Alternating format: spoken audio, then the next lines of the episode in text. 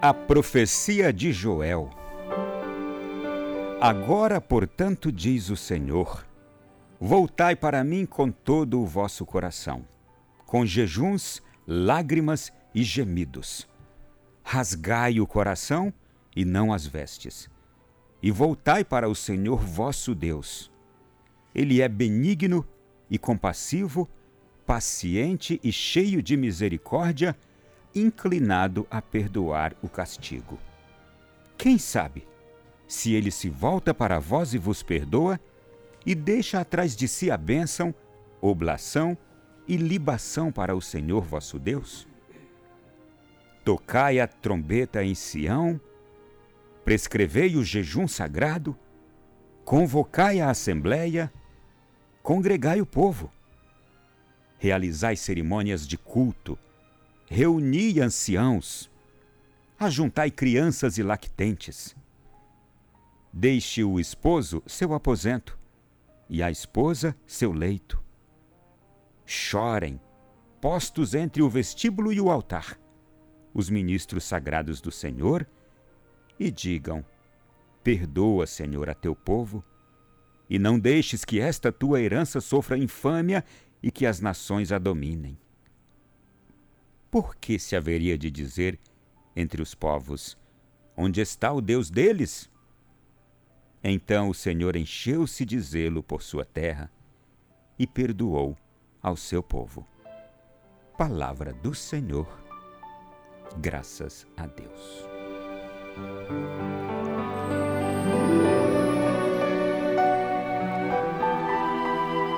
Meu irmão e minha irmã, eu creio e tenho certeza.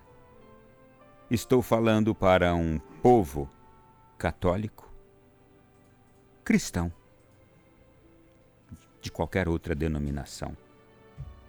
E aqui digo: sejam todos bem-vindos. Mas hoje é preciso nós todos pararmos para ouvir o que nos está pedindo o Senhor. E esta profecia de Joel é para mim e é para você e é para todo o povo neste dia. Voltai para mim com todo o vosso coração, com jejuns, lágrimas e gemidos. Você sabe por que Jesus, ou melhor, Deus, aqui é Deus Pai, está pedindo isso ao seu povo, nessa profecia de Joel? É porque a situação não era boa. Quando Deus faz um chamamento deste, voltai para mim com todo o vosso coração, com jejuns, lágrimas e gemidos, rasgai o coração e não as vestes, isto é, é por dentro que a gente tem que se rasgar mesmo. Que por fora a aparência não basta, é porque a situação não estava boa. Isto é quaresma sobretudo o povo católico entende muito bem. É um tempo de regime forte. É um tempo de rigor forte. Os irmãos evangélicos sabem o que significa, mas não vivem, não a vivem como os católicos. E por que também? E o que nos diz para nos consolar o profeta Joel? Por que Deus faz esse chamamento forte a nós de hoje? Porque a situação não é boa. Você sabe dos últimos acontecimentos? Você sabe dos acontecimentos desses últimos tempos que temos vivido? O povo de Deus nunca teve paz, meu irmão. Em outros tempos eram outros problemas, igualmente graves, dolorosos, divisores. E a palavra de Deus vem sempre atual e forte para nos chamar a atenção que o, o nosso Deus é o Deus de todos os tempos. Os problemas que surgirão daqui a 100 anos, ele estará dizendo: Eu estou aqui com vocês. Pois olha, neste 2021, Deus está aqui conosco, dizendo para mim e para você: Voltai para mim com todo o vosso coração, com jejuns, lágrimas e gemidos, rasgai o coração. E aí Joel nos consola. Ele é benigno, ele é compassivo, ele é paciente. Deus é assim, cheio de misericórdia, inclinado a perdoar. Quem sabe se ele se volta para vós e vos perdoa e deixa atrás de si a bênção. Devemos sempre confiar nisso. Este é o nosso Deus. Mas bem, deixa eu falar agora sério com você, meu irmão e minha irmã. Cheguei agora em há pouco da Santa Missa de Cinzas. E eu vi uma homilia belíssima, mas mais que tudo enriquecedora. Minha alma saiu assim voando. Viu, Marcelinho? Eu, vim, eu saí da igreja caminhando, mas a minha alma estava voando. De tão bonita que foi a Santa Missa. Uma homilia formidável, a ponto de eu não me conter durante a homilia do sacerdote. Peguei o telefone, era a única coisa que eu tinha ali, e comecei a escrever algumas palavras do meu querido amigo Frei Cristiano. E ele dizia coisas interessantíssimas que eu falei, eu preciso levar isso para o programa. Ele dizia que os, os, exercícios espirituais que nós somos chamados agora a realizar neste tempo de quaresma, o povo de Israel já fazia. Então, o que nós vamos fazer agora? Voltar o coração para Deus com jejuns, lágrimas e gemidos? O povo de Israel já fazia. Portanto, é um caminho seguro milenar e que trará recompensa para nós. Gente, os graves problemas do mundo de hoje, você sabe como se resolverão? Com bilhões ou trilhões de dólares de dinheiro? Não. Com a ciência? Não. Os graves problemas de hoje, como se re resolverão? Com uma liderança mundial importante? Não. Jejuns, lágrimas e gemidos inclinando o nosso coração para Deus. Os exercícios espirituais a que somos chamados a fazer, só eles serão capazes de nos devolver o mundo sonhado por Deus. Pergunto a você: você reza todos os dias? Você faz sua oração todos os dias? Estou perguntando para você que me escuta agora. Então vou lhe dizer uma coisa: nada vai mudar. O mundo vai continuar difícil, problemático, trazendo dissabores. E você vai continuar tendo problemas graves na sua vida pessoal e na sua vida familiar. Porque se você não reza todos os dias, você está deixando de receber as recompensas do Senhor. Você está deixando de ouvir os bons conselhos do Senhor. Você está deixando de conhecer os caminhos que te levarão para a felicidade. Eu quero ser uma pessoa que recebe de Deus as bondades de Deus, mas eu não rezo. Não faça isso. Comece a rezar. Isso é exercício espiritual, rezar. E exercício é aquilo, precisa de prática constante. É mais alguém que tem dificuldade de manter o seu regime, se não faz o exercício espiritual constantemente, daqui a pouco volta tudo de novo. O estado físico ruim do seu corpo. Se você tem dificuldades para rezar, Santa Teresa d'Ávila também tinha. Ela não conseguia ficar parada para rezar. Ela então saía andando, caminhando, rezando ao ar livre, no bosque, no parque, na roça, no quintal de casa. Adapte-se também. Põe um, um, fone de ouvido com orações de salmos, com cantos religiosos, com uma pregação e vá rezando ali, ouvindo e rezando. Adapte-se. É preciso rezar todos os dias. Isso é exercício.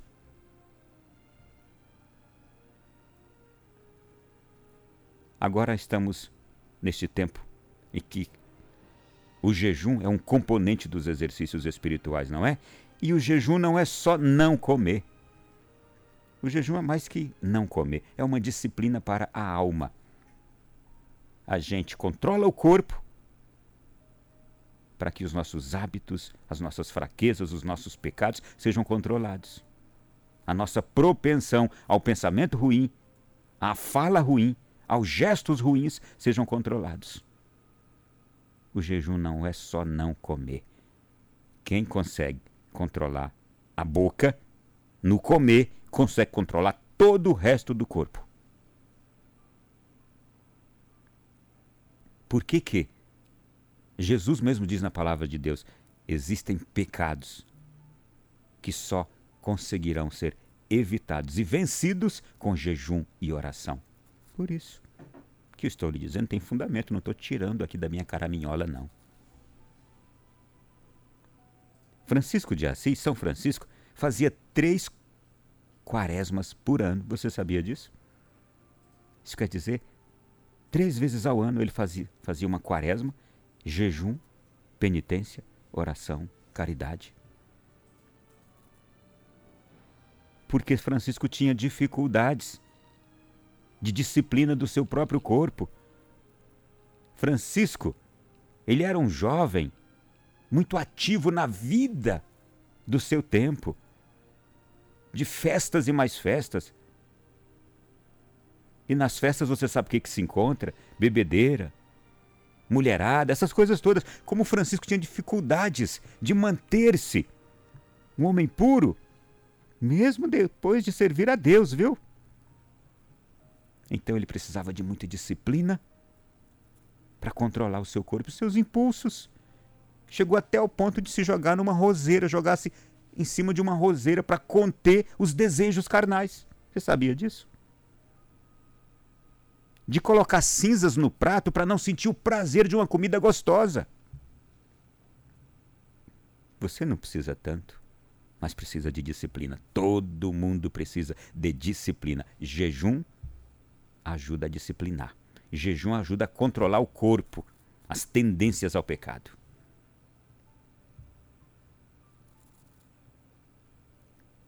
Nós estamos vivendo em outros tempos? Estamos.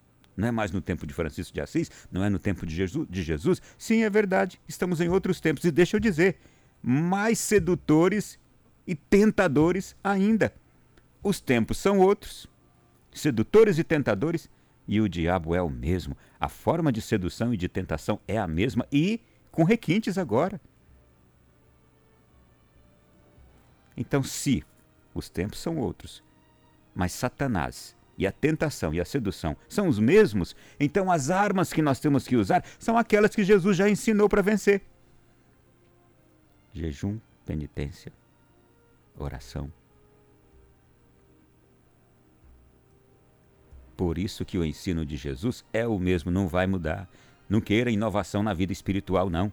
É isso mesmo: jejum, oração, penitência, lágrimas, gemidos. Rasgai o coração. Não é por fora que você vai mudar, não é por dentro. E podemos fazer isso sim, em segredo. Nós com Deus. É uma busca sua, é uma luta sua, não precisa ser pública. Se os outros perceberem, inclusive, não tem nenhum problema, mas você não está fazendo para se mostrar.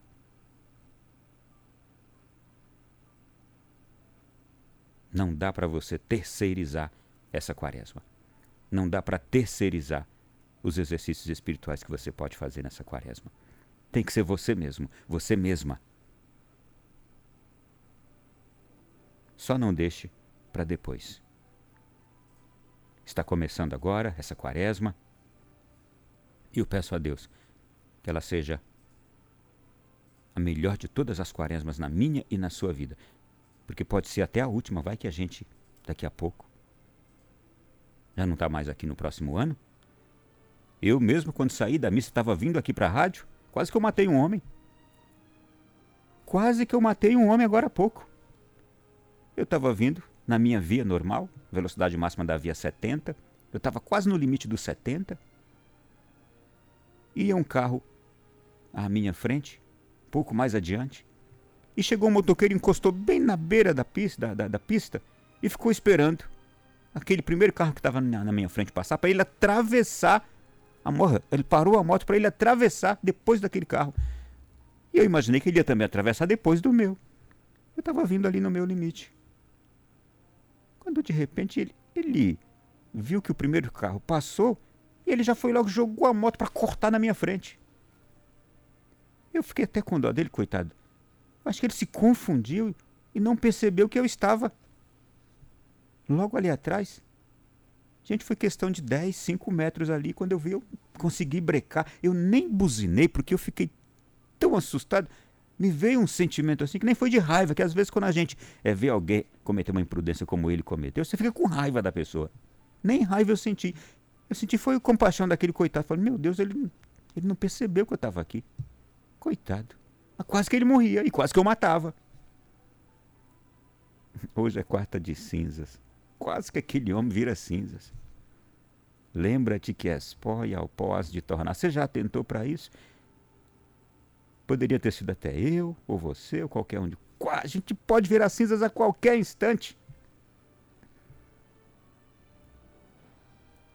É bom lembrar isso, para a gente saber que Deus é muito bom e nos dá vida. Convertei-vos e crede no Evangelho. Foi a frase que eu escutei hoje na hora que recebi as cinzas em cima da cabeça. É tempo de conversão e de crer no Evangelho. Porque este é o único modo de vermos esse mundo melhorar. Vamos juntos nesse caminho seguro, milenar, como eu lhe disse? Assumir os exercícios espirituais da Quaresma. É o que precisamos agora.